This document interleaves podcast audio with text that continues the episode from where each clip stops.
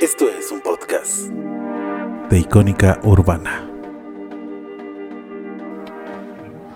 Las opiniones emitidas en la siguiente tertulia no representan a Icónica Urbana, no promueven ningún partido político, no tienen fines de lucro ni tampoco tienen los derechos de las canciones que programan. Mezcal y charlas. La noche del jueves, una mezcla del diálogo sobre género y poder, con música, cine y sin fútbol.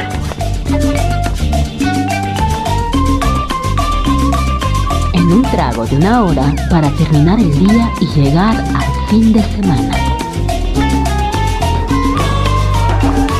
Mezcal y charlas en la barra de Icónica Urbana.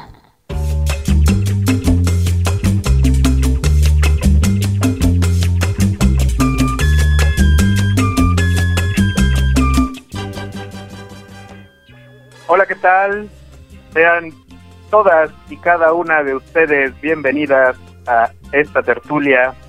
Tertulia que cierra este magno segundo aniversario de Mezcal y Charlas, entrega número 96, casi, casi pegándole al número 100. Esperemos tener vida y salud para eso. Del otro lado del espectro, es un gusto para mí saludar a Luz Jaime. Hola, ¿qué tal? Muy buena noche. Hola, buenas noches, ¿cómo están? Pues ya escucharon su saludo. Estamos todo el equipo en posición para llevar hasta ustedes esta entrega. El día de hoy, una más del aniversario, el segundo aniversario, y nos damos a la tarea de abrir con una canción que en esta ocasión sí tiene que ver con la temática Así que escúchenla, arrímense un buen trago. Esto es Mezcal Charlas a través de Icónica Urbana, tu voz, tu cultura.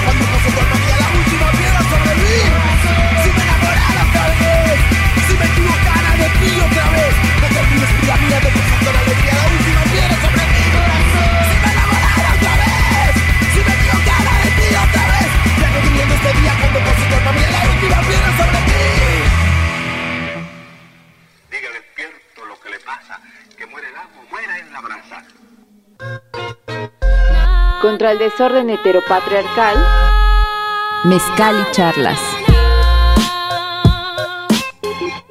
Muy bien, pues esto con lo que iniciamos en esta ocasión responde al nombre de Tu alma mía, una canción pues muy conocida de los todos tus muertos, tal vez la canción más conocida de esta banda argentina, comandada en su momento por Fidel Naral, que el día de hoy hemos traído a la mesa de este Mezcal y Charlas, en ocasión de que vamos a conversar de un cortometraje que precisamente tiene en su nombre la palabra Adelita, como también se le conocía a esta canción, y por eso es que decidimos iniciar por todo lo alto con esta canción en español, en esta que es la entrega número 96 de Mezcal y Charla.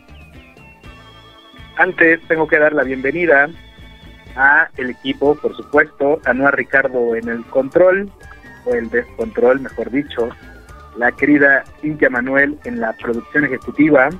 Yo soy Guillermo Rivera Escamilla Memois y es un gusto para mí saludar primero a Raúl Humberto que se ponía en contacto segundos antes de iniciar esta transmisión y también al querido Aldo de Jesús que ya nos regaló una elocuente imagen sobre esta entrega en el Twitter, eh, aprovechando les puedo recordar que es arroba memois985 en el Twitter.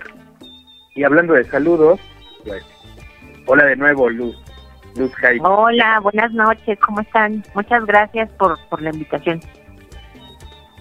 Pues de antemano agradecerte la disposición y para abrir boca yo quisiera que le platicaras a la audiencia de esta tertulia de cada jueves, jueves espectacular en Icónica Urbana, quién eres y a qué te dedicas a grandes rasgos. Bueno, pues como, como ya nos hiciste favor de, de presentarme, pues soy Luz Jaime. Eh, yo me dedico principalmente a dos cosas, a la academia eh, a nivel universitario, específicamente en la enseñanza, sobre todo la narrativa y el guion, y por otro lado, pues justamente pues ejerzo el, el, oficio de, de, cineasta y en esta ocasión, bueno, pues eh, hay un motivo por el cual conversar, ¿no? Que es que acabamos de, bueno, estamos ahorita eh, pues difundiendo eh, nuestro último cortometraje que se llama Y si Adelita.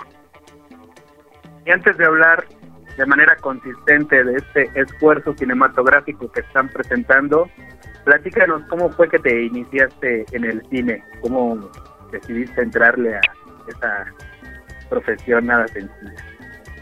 Fíjate que yo, esto es algo que platico y reflexiono mucho con, con mis alumnos que hoy estudian cine, porque cuando nosotros eh, salimos de la universidad, bueno, digo nosotros como si yo supiera cuántos años tienes, pero haz de cuenta, eh, todavía no era tan, es más, no había muchas opciones para estudiar cine, ¿no? Cuando yo eh, estaba pensando que estudiar, ahí solamente existían como posibilidades el CUEC y el eh, para estudiar cine y nada más. Ahora hay no demasiadas, pero más posibilidades.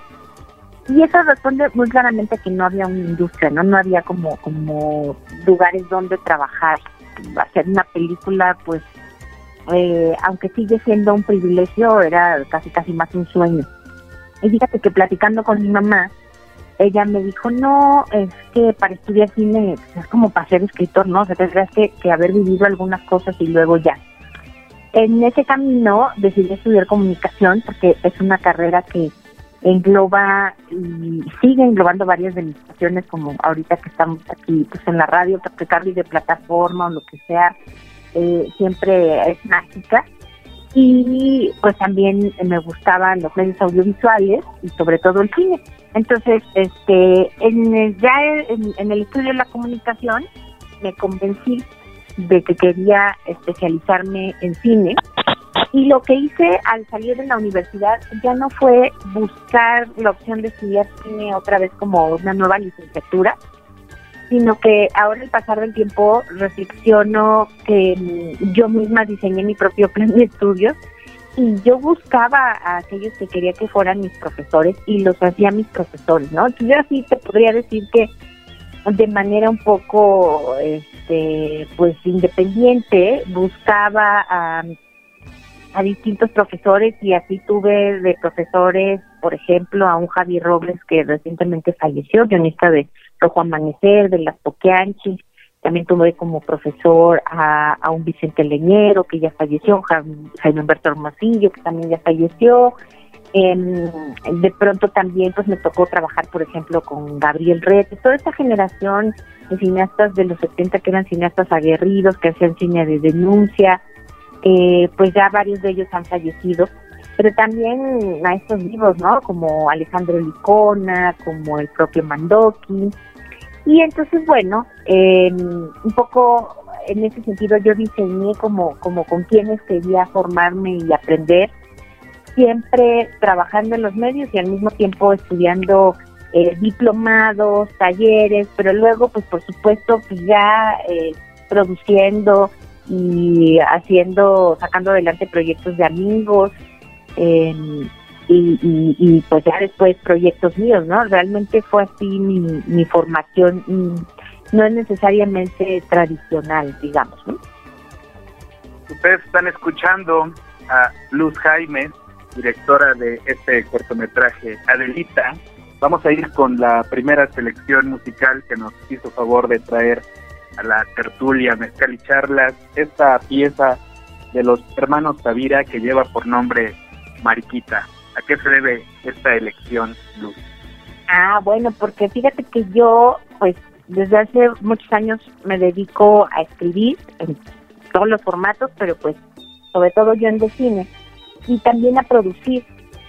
Pero hubo un momento en el que decidí dirigir porque pensó que pues, había ahí una venita creativa en mí y había muchas ganas de hablar, eh, hacer una historia en cine que hablara sobre la vocación, que es un tema que a mí me gusta y me inquieta mucho y siempre se me pone enfrente, ¿no? Entonces, eh, en 2018 estrenamos un cortometraje que se llamó Mariquita Quita, cuyo digamos, cuyo motivo eh, es, es, esta canción, que es un gusto, así se llama el, estilo musical, es un gusto calentano, un gusto creado por ahí en la Tierra Caliente, que ya es una canción del dominio público, esta es una composición de Cuauhtémoc Tavira, el maestro Cuauhtémoc Tavira, interpretada por los hermanos Tavira, y, y, bueno, a mí me trae muy bonitos recuerdos porque fue el primer cortometraje que yo dirigí, que estrenamos en Cannes y que mm, tuvo muy buena respuesta, sobre todo con los paisanos en Estados Unidos, ya que les gusta mucho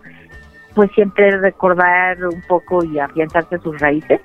Y bueno, esta melodía, ya verán, es un poco larga, pero es una gran composición, una gran interpretación de Cuauhtémoc y los hermanos Tavira.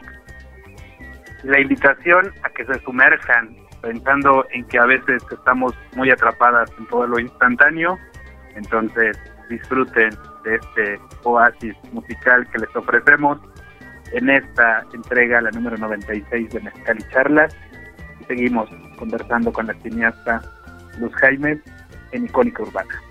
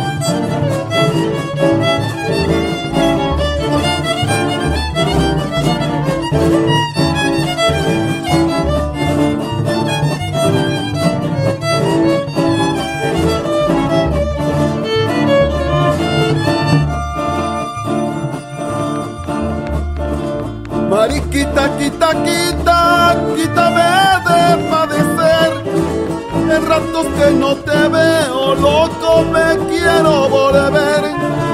Mariquita, quita, quita, quítame de padecer. En ratos que no te veo, loco, me quiero volver. Ay, que le da, que le da y vamos a ver a ver cómo corre el agua, vamos a verla correr. Ay, que le da, que le da y vamos a ver. El agua que se derrama no se vuelve a recoger.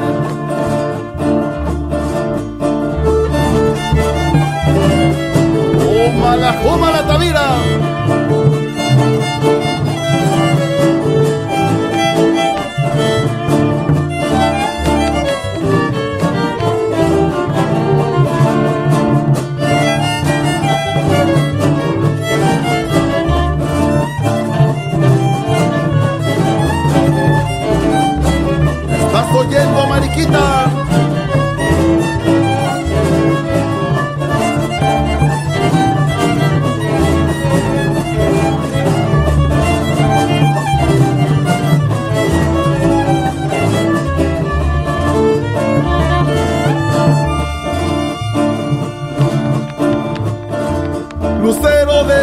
Mañana, de la mañana, lucero.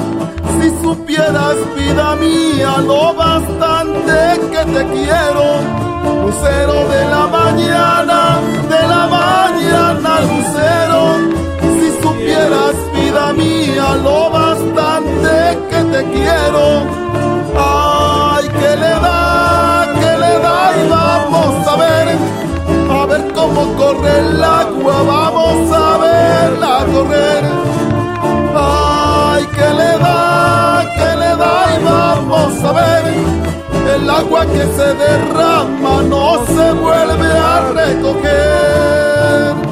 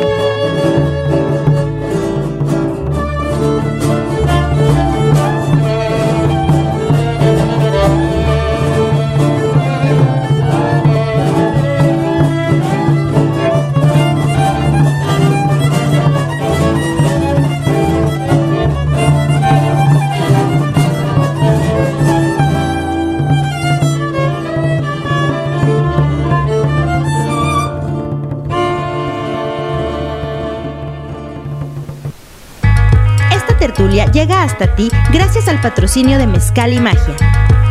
Mezcal y chocolate artesanal a domicilio. Mezcal y Magia. La magia eres tú. Búscanos en Instagram y haz tu pedido. Bueno, ahí pudieron escuchar esta primera selección de nuestra invitada de esta ocasión, a cargo de los hermanos Tavira, que además, comentando fuera de transmisión, nos hizo recordar a Guerrero y sobre todo en términos de mezcal, ¿no es así, Luz? Sí, claro, porque además, pues estábamos recordando que Mariquita Quita fue un cortometraje que grabamos en el estado de Guerrero, para ser más exactos en, en, en Juliantla. En Juliantla, que si no me equivoco es esta tierra a la que le cantaba Joan Sebastián, ¿cierto? A la que le cantaba y la que lo vio nacer, ¿no? Así es. Eh, de hecho, ahí en el cortometraje, mm, se al- o sea, se ve como, como una montaña y, y, y un hombre eh, tocando la música, que es un corto que pueden ver ya en YouTube, ¿eh? Ahí está, se llama Mariquita Quita, lo pueden ver cuando quieran, así lo buscan como Mariquita Quita cortometraje.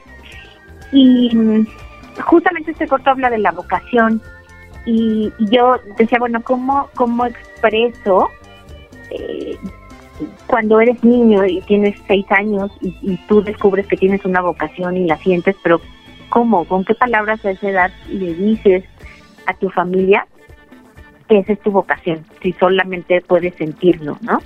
Y, y, pues es muy bonito y, y a mí esta, esta, esta canción de la Mariquita Quita me, me inspiró mucho para decir, bueno, expresarlo a través de un niño que quiere ser músico, ¿no? Que pues la música es una de esas cosas que más se sienten. Entonces, eh, pensé, pensé en Guerrero porque pues es una tierra de músicos, ¿no? Y precisamente ahí donde, donde, en esa escena donde se ve que hay un hombre tocando el violín, que ya la verán ahora que, que entren a YouTube y vean el corto, eh, ahí se sentaba John Sebastián a, a componer las letras de, de sus canciones. Increíble esto que compartes, porque precisamente pues es pensar en cómo hay una serie de cosas que perviven, eh, aunque no necesariamente, digamos, la cinematografía esté permeada por estas historias, es decir, son otro tipo de cortometrajes y de historias que subyacen a lo que regularmente acapara las pantallas. Pero pensando, eh, en este caso, por ejemplo, de- ya que mencionabas este trabajo previo, ¿algún otro que, que digas tú te ha traído hasta aquí o te condujo hasta este momento en el que estamos por hablar de, del cortometraje actual? Pues mira, yo creo que al final todos los proyectos que haces, en los que intervienes, en los que te involucras y que te entusiasman, eh, tiene que ver con lo que estás haciendo actualmente, ¿no? Son como las experiencias que te van formando. Por otro lado, yo te diría, al final, pues todos, y todos involucra... Fíjate que un día me voy a poner a hacer el ejercicio, pero yo he perdido la cuenta de cuántos guiones he leído y asesorado en la vida. La verdad no sé, o sea, yo soy docente universitaria desde hace 15 años. Justo en septiembre cumplo esos esos 15 años. Y, y continuos, ¿eh? sin dejar de impartir clases un solo ciclo.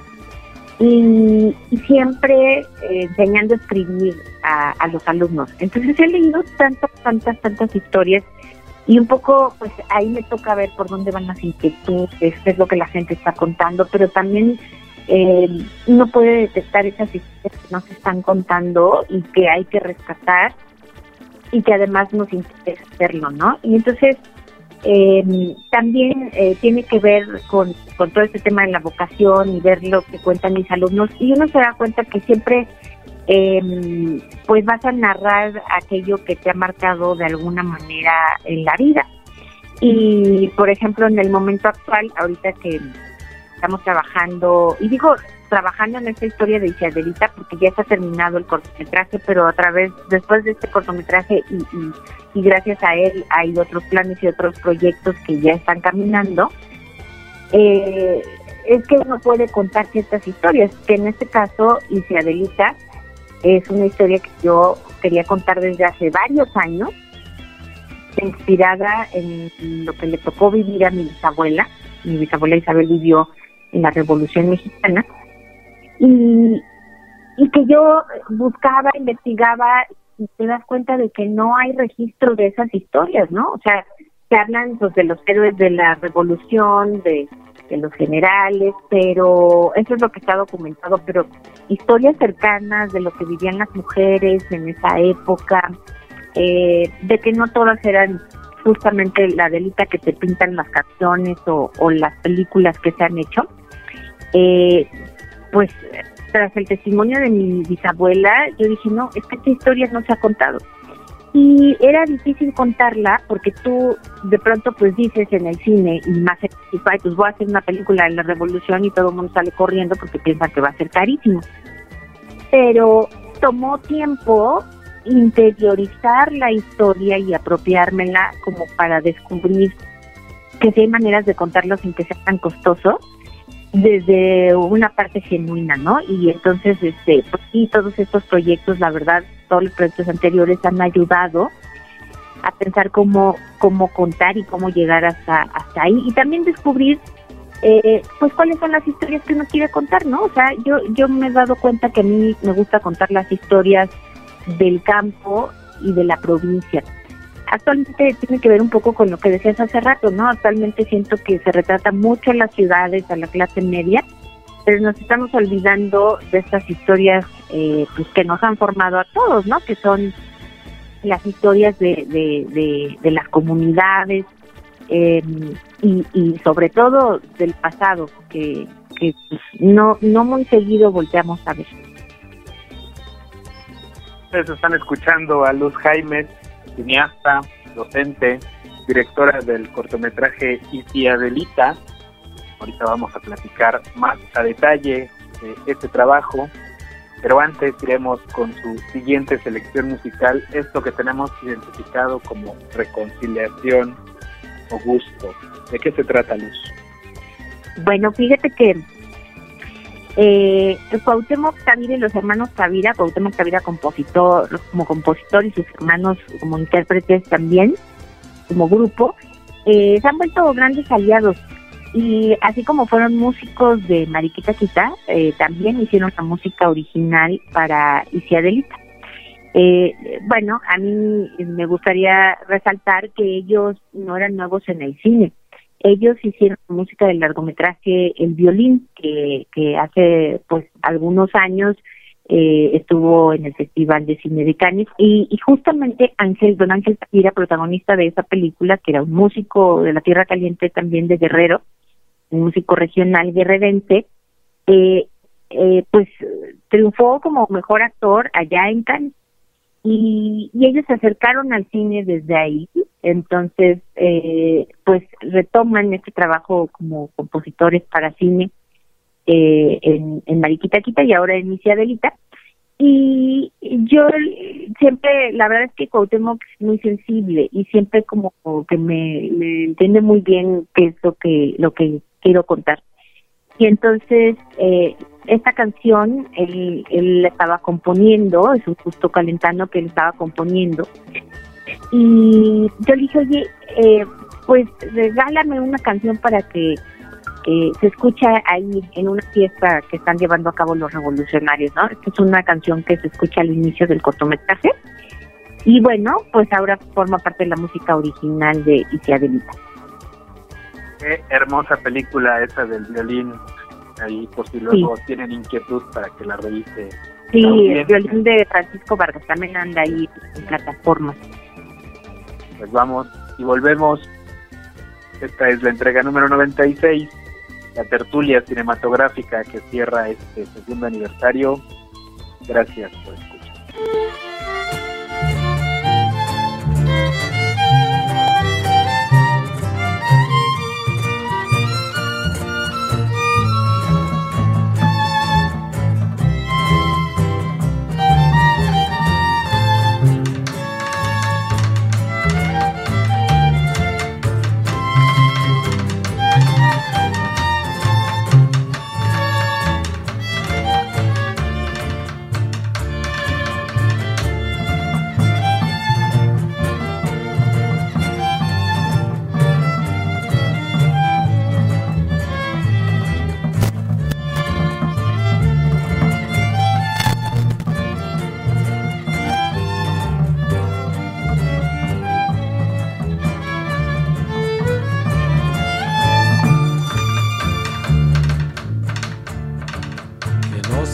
Pierda la paz, que no se pierda la fe, que no se pierdan los aires de libertad. Que no haya una muerte más, ni nada que sospechar, que nuestra tierra nos llama a reconciliar. Que no se pierda la paz, que no se pierda la fe, que no se pierdan los aires de libertad. Que no haya una muerte más, ni nada que sospechar, que nuestra tierra nos llama a reconciliar. Ay, qué bonita es mi tierra, cuando empieza a florecer.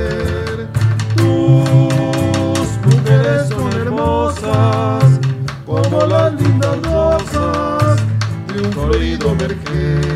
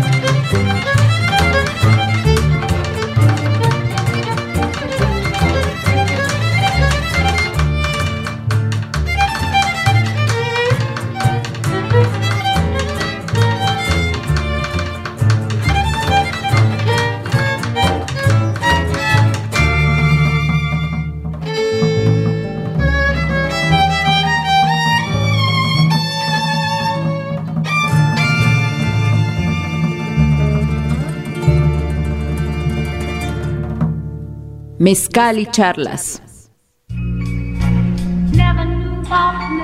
Síguenos en nuestras redes. Busca Icónica Urbana en Facebook. En Instagram y Twitter estamos como icónica-urbana.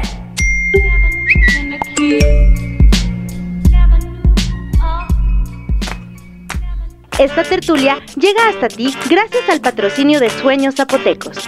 Chocolate artesanal en 26 sabores diferentes. Sueños Zapotecos. Cada sabor, un sueño. Búscanos en Instagram. Ya lo dijeron, lo iba yo a decir también, que efectivamente esta tertulia llega hasta ustedes gracias al patrocinio que hacen, por un lado, el mezcal de Mezcal y Magia, y por el otro, el chocolate artesanal de Sueños Zapotecos. Busquen en Instagram las cuentas, pueden hacer sus pedidos para apoyar esta iniciativa y también para ayudar a que y Charlas también icónica urbana.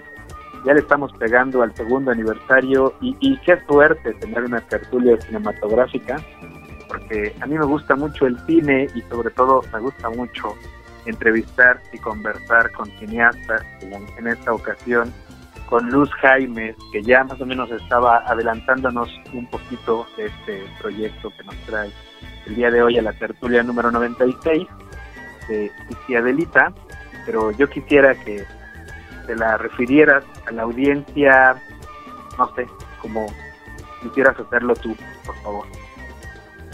Sí, claro que sí. Pues mira, este cortometraje eh, lo bueno, se produjo eh, hacia finales de 2021 y se terminó este 2022 y trata sobre la historia de Adela, eh, que es una niña a la que le toca, eh, pues, a inicios de la revolución, ver una violación y el abuso contra su madre.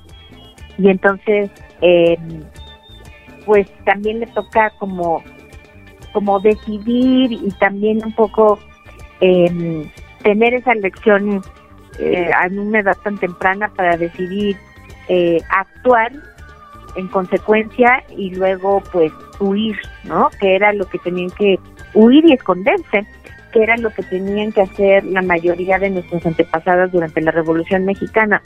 Creo que luego idealizamos mucho la figura de, de la mujer durante la Revolución porque nos han contado o nos han dicho que ellas se iban a la, revolución a defender una causa o que todas iban porque querían y no, no necesariamente. De hecho, muchas no querían, la mayoría se escondía. Y entonces esto es lo que le toca hacer a Adela, ¿no? Esconderse y huir para que, pues, para que no, no le hagan daño ni revolucionarios ni federales, ¿no? Porque no era un asunto de bandos ni de ni pues pues como de, de una causa sino que durante la Revolución Mexicana quien fue más violentada, más discriminada, más afectada pues fue la mujer, ¿no?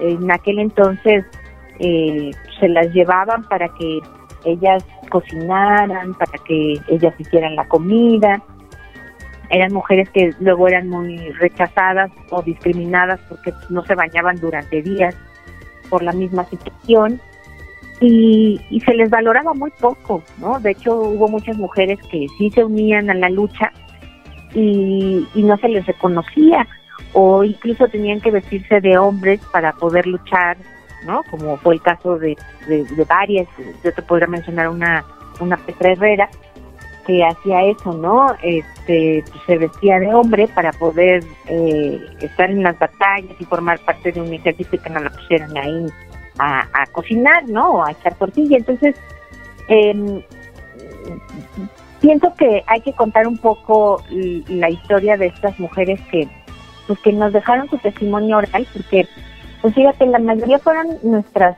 bisabuelas, o en su caso ahora yo con mis alumnos lo veo sus tatarabuelas. Entonces, eh, yo primero cuando decidí contar esta historia que vivió mi bisabuela, que ella pasó los 10 años que duró la revolución, pasó escondiéndose, se escondió en haciendas, en casas, en, conventos, eh, y cuando, y así pasó los 10 años de la, de la revolución. Entonces, eh, cuando yo decido contar esta historia, eh, pues sí, sí hice unos de rituales muy míos como para, y muy a mi manera para pedirle permiso para contarla. Y yo dije, creo que, creo que ya me dio permiso, porque no solo ella, sino, sino muchas, eh, yo sentía muchas mujeres pidiéndome que, contara su historia también. Cuando yo empezaba a, a como a reunir al crew, al equipo, a los actores, y les contaba lo que yo quería decir, ellos empezaban a compartirme en dónde se escondían sus bisabuelas, en dónde se escondían sus tatarabuelas, y entonces formó un equipo muy bonito en donde todos teníamos en común que queríamos rescatar esa historia de ellas, eh, pero también como me lo dijo oh, Claudia Aime, mi, editora, ¿no? Porque también nos juntamos un, grupo de personas que teníamos algo que gritar eh, y que lo hicimos pues honrando con todo el respeto que, que nos merecen, pues a estas mujeres que fueron nuestras bisabuelas o tatarabuelas, que les tocó vivir esa etapa de la historia de nuestro país. Pues ustedes están escuchando a Luz Jaime, tenemos que ir con la novedad musical que en este proceso de hacer un programa de radio por dos años, jueves a jueves, pues es de esas secciones que todavía se mantienen. Escuchen y continuamos. Esto es Mezcal y Charlas. Mezcal y Charlas. Hola, ¿qué tal amigos? ¿Cómo están? Yo soy pues Exael Salcedo, músico de la Ciudad de México. Eh, el día de hoy quiero presentarles esta bellísima canción que acabo de estrenar que se llama La Marea. Es, eh, es un primer paso a un proceso creativo que estoy haciendo de ir creciendo y evolucionando junto a mi música. He estado haciendo música pues con mi banda Bajo el Árbol durante muchos años eh, en bola, por así decirlo. Y ahora me he estado atreviendo poco a poco a soltar mi música en solitario y ha sido un proceso bastante natural, bastante padre. Esta canción tiene pues tiene muchas referencias a City and Color, tiene muchas referencias a Devendra Banhart, a John Frusciante. Es una canción bastante chida. Eh, muchas gracias por dejarla aquí como novedad musical. Pueden escucharla también en plataformas digitales. Pueden seguirme como arroba exael salcedo, E-X-A-E-L. Y pues quiero mandarle un saludo a Mezcal y Charlas en su segundo aniversario. Muchísimas gracias y disfruten la canción. Abrazos.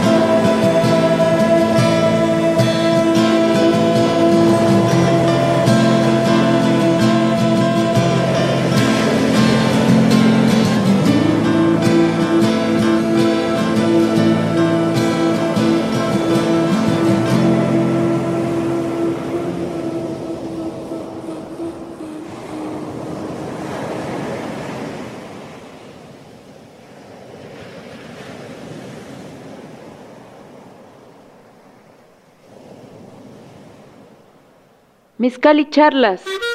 Un crisol de temas al sabor del mezcal.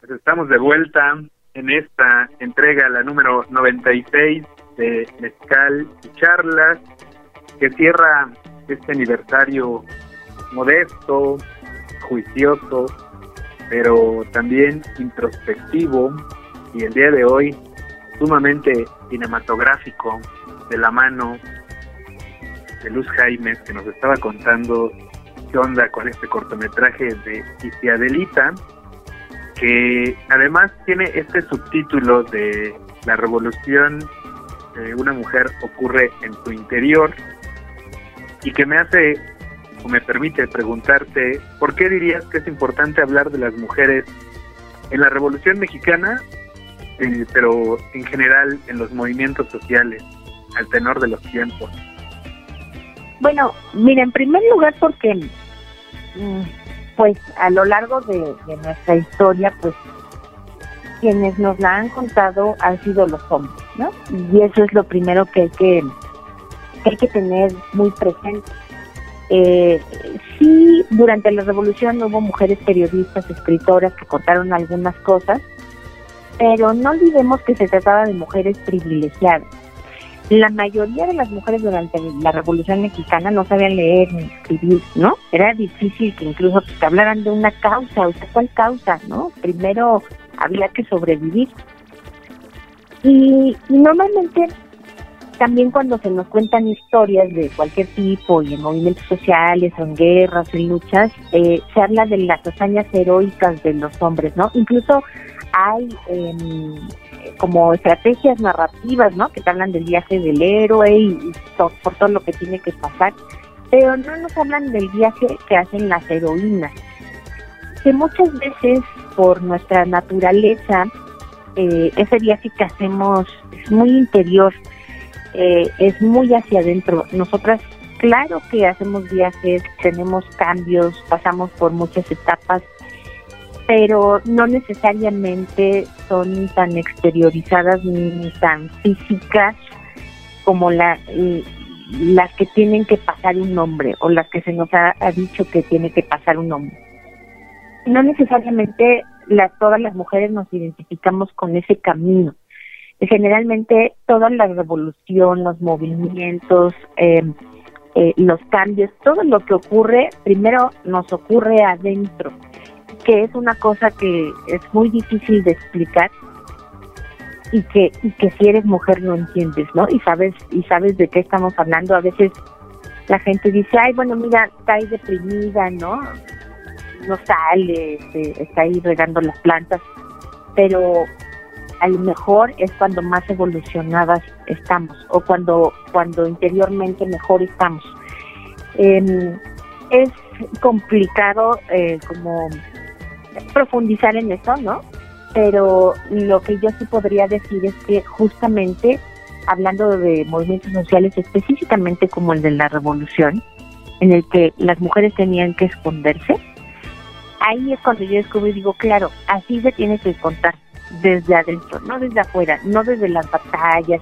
En primer lugar, eh, tenemos estamos ante un cine en México en donde pues, no nos podemos estar dando el lujo de filmar ahí batallas, ¿no? Ni siquiera filmar, porque grabamos, ¿no? Ya no filmamos, de grabar batallas y tener muchos extras, cuando además no tiene sentido, ¿no? Cuando no es lo que yo quisiera transmitir. Lo que yo quisiera transmitir es esa lucha interna por la que pasa una mujer cuando en un contexto de guerra están sucediendo muchas cosas y ella está sufriendo maltrato y que al final eh, pues es eh, la que más pierde en estas en estas luchas no en, estas batallas. Y entonces ahí fue cuando dije claro si mi bisabuela vivió la revolución mexicana escondida desde ahí es de donde tenemos que contarla no y eso obviamente nos lleva a profundizar en el interior de, de una mujer que realmente habla de muchas, pero de una mujer que le tocó vivir una guerra y un movimiento tan importante como, como la Revolución Mexicana, ¿no? Que todavía no, pues no le hace honor a, a las mujeres que, que vivieron en, en esa época. No está documentado y eso, y eso es algo que hay que, que hay que contar ya, porque si no nos, nos vamos nosotros como generación y se pierde, no está ahí, no está en los libros, no está en las películas. y hay mujeres retratadas en el cine durante la Revolución Mexicana, pero no desde ese lado, ¿no? Y, y pues siento también que tiene que ver pues obviamente con el ojo y con la perspectiva de quién, quién nos lo ha contado, ¿no? Generalmente han sido hombres cineastas los que, los que han contado estas etapas de la historia. Yo ahorita voy a compartir la impresión que me causó ver este trabajo cuando hiciste favor de invitarnos ahí en el Centro de Capacitación Cinematográfica. Ay, sí, es cierto, ya lo vi. Luis Buñuel. Sí, sí. Y bueno, a, reserva de que ahorita comente yo lo mucho que me impresionó, eh, tengo que preguntarte, esta, este vals que hiciste favor de elegir, que me parece lleva por nombre Sepelio, ¿a qué se debe esta elección? Bueno, este, este es una, un vals que compuso el maestro Cuauhtémoc Tavira, que interpreta nuestra Tavira en honor a, a ese momento posterior a, que se abusa de una mujer, porque para mí el abuso contra una mujer es como, como, asesinar a alguien. Y ese momento que viene después es como ese luto a eso que murió. Y entonces ese vals eh, que compone nuestro en esta vida se le compone a ese luto, también un poco haciendo referencia a que en Guerrero los músicos componen música fúnebre, ¿no? Le componen música a la muerte y eso es una especialidad de los músicos de allá, ¿no? La música fúnebre. Entonces este es un vals fúnebre que por eso se llama sepelio y que y que le digamos le hace honor al luto de eso que muere en una mujer tras sufrir una agresión, un abuso o una violación. Qué temas tan fuertes. Escuchen, continuamos esto es Mezcal Charlas, absolutamente en vivo a través de Icónica Urbana, su voz,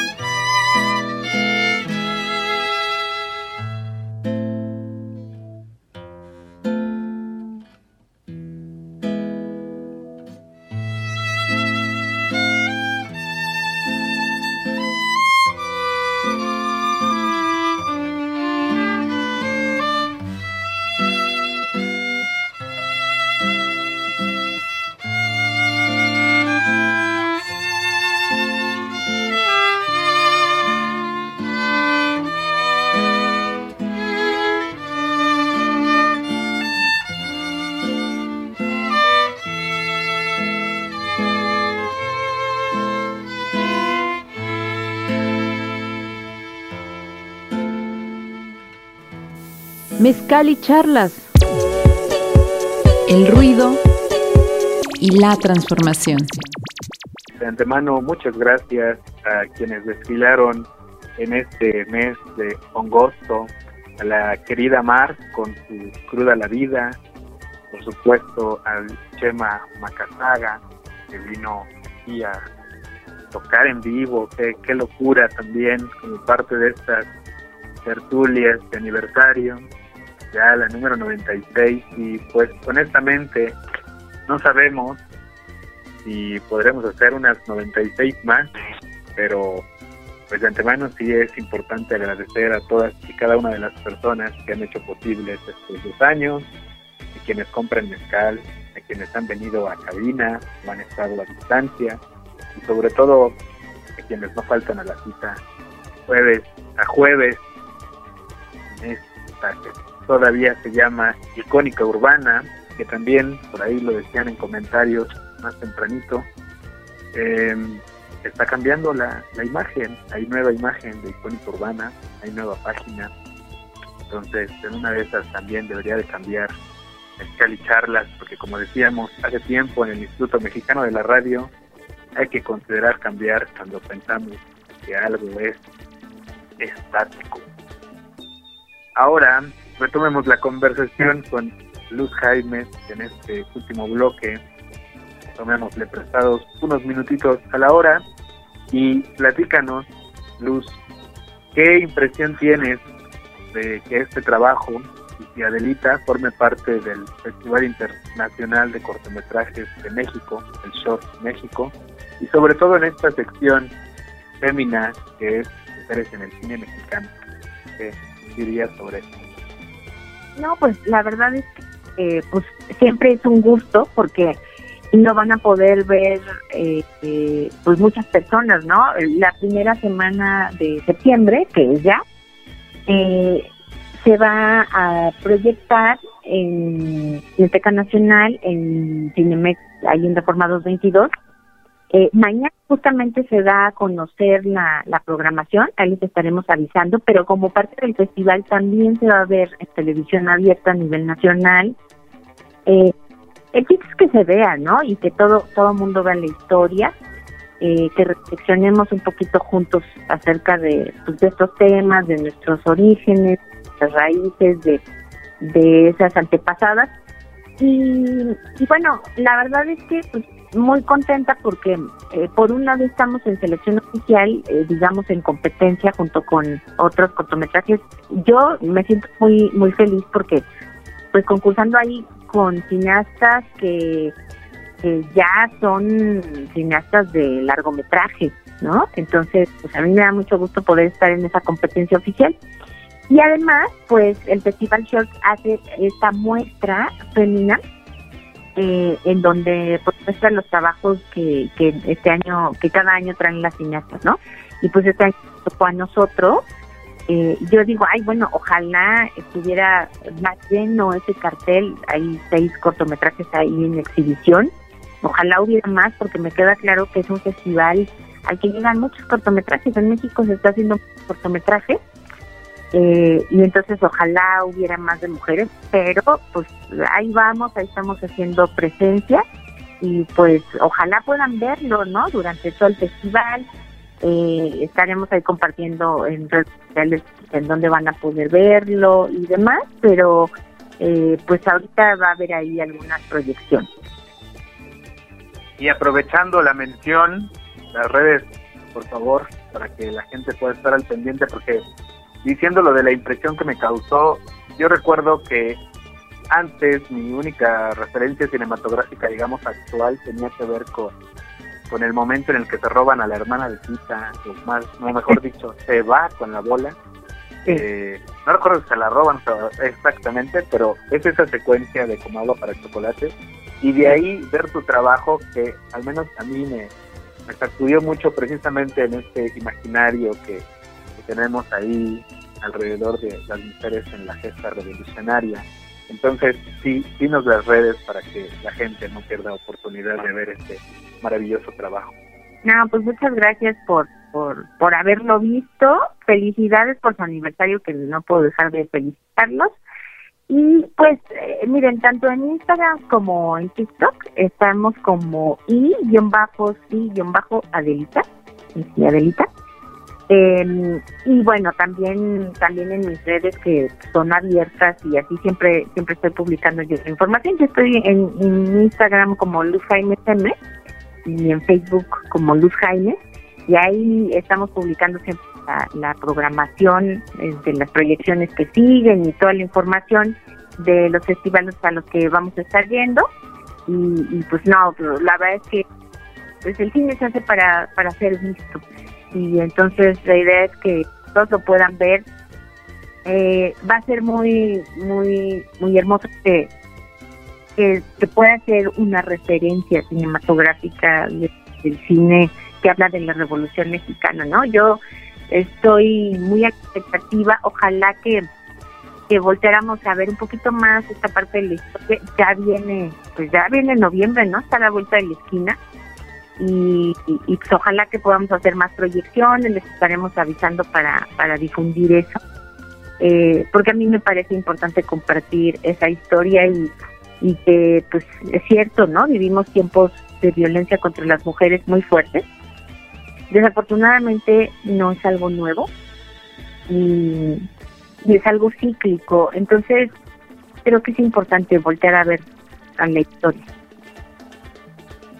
pues nos despediremos en esta ocasión agradeciendo a, por supuesto, la invitada Luz Jaime que se dio el tiempo para acompañarnos en esta tertulia de aniversario, al querido Anuar Ricardo, que como siempre hace lo propio en el control, a Raúl Humberto y Noralinda Rivera, que apoyan, hacen parte importante de la difusión de estas entregas, que pueden disfrutar a cualquier hora y en cualquier momento en la página de Icónica Urbana en el Spotify, buscando Icónica Urbana y derivando a Mezcal. Muchas gracias a Cintia Manuel en la producción ejecutiva, a quienes han acompañado este esfuerzo por noventa y tantos programas y dos años. Y nos despediremos preguntándole a Luz, primero, ¿qué decirle a la gente para que vaya a ver Adelita para que no se lo pierda. Y después, ¿por qué eligió esta canción de Lasha de Tela, la Celestina, para concluir nuestra entrega a esta ocasión? bueno, pues eh, vayan a ver todos y se Adelita en cuanto sea posible, pues porque sobre todo aquellos que estén interesados en, en otro en otro tipo de cine, ¿no? en un cine de, denuncia, de memoria, eh, de género también. Y y bueno, esta canción la elegí porque mm, siempre que escribía, que estaba en el proceso de edición del cortometraje, esta canción para mí es como hacer dulce, ¿no? Es como eh, la voz de Lasha de Cela siempre me ha hecho pensar como y, y, sus canciones siempre me han hecho pensar como como en esta liberación interior de la mujer y justamente es de lo que habla esta canción, de los riesgos que corres al, al intentar ser libre. Y entonces eh, también es un homenaje para Lasha de Cela, ¿no? que, que ya murió y, y, pues esta canción es la canción de los créditos del cortometraje. Muchas gracias por, por el programa y por, por escuchar y muy buenas noches o días o tardes para quienes lo escuchen después. Muchísimas gracias. Yo soy Guillermo Rivera Camilla Memoy. Nos escuchamos en septiembre, ya sin aniversario, pero con una lectura performática que seguramente les va a gustar. Hasta entonces, y nuevamente, muchas gracias por escuchar. Hasta la próxima.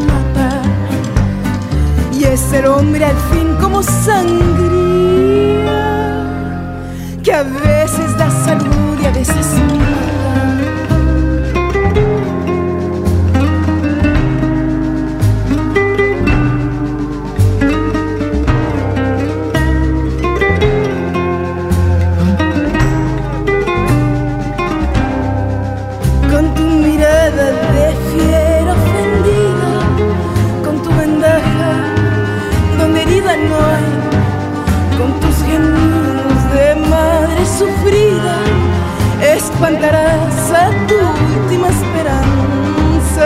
Es de tu puño algo cariñoso y es de tu adiós un mi amor y de tu seña una sonrisita y de tu fuga ya voy, ya voy llegando.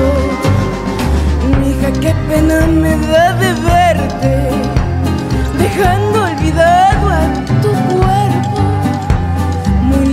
pobre boba, a dedicarte a la eterna disección de un pecadillo. Mujer, desnúdate, estate quieta. A ti te buscarás saeta y es el hombre al fin como sangría que a veces da salud y a veces mata. Y es el hombre al fin como sangría que a veces da salud y a veces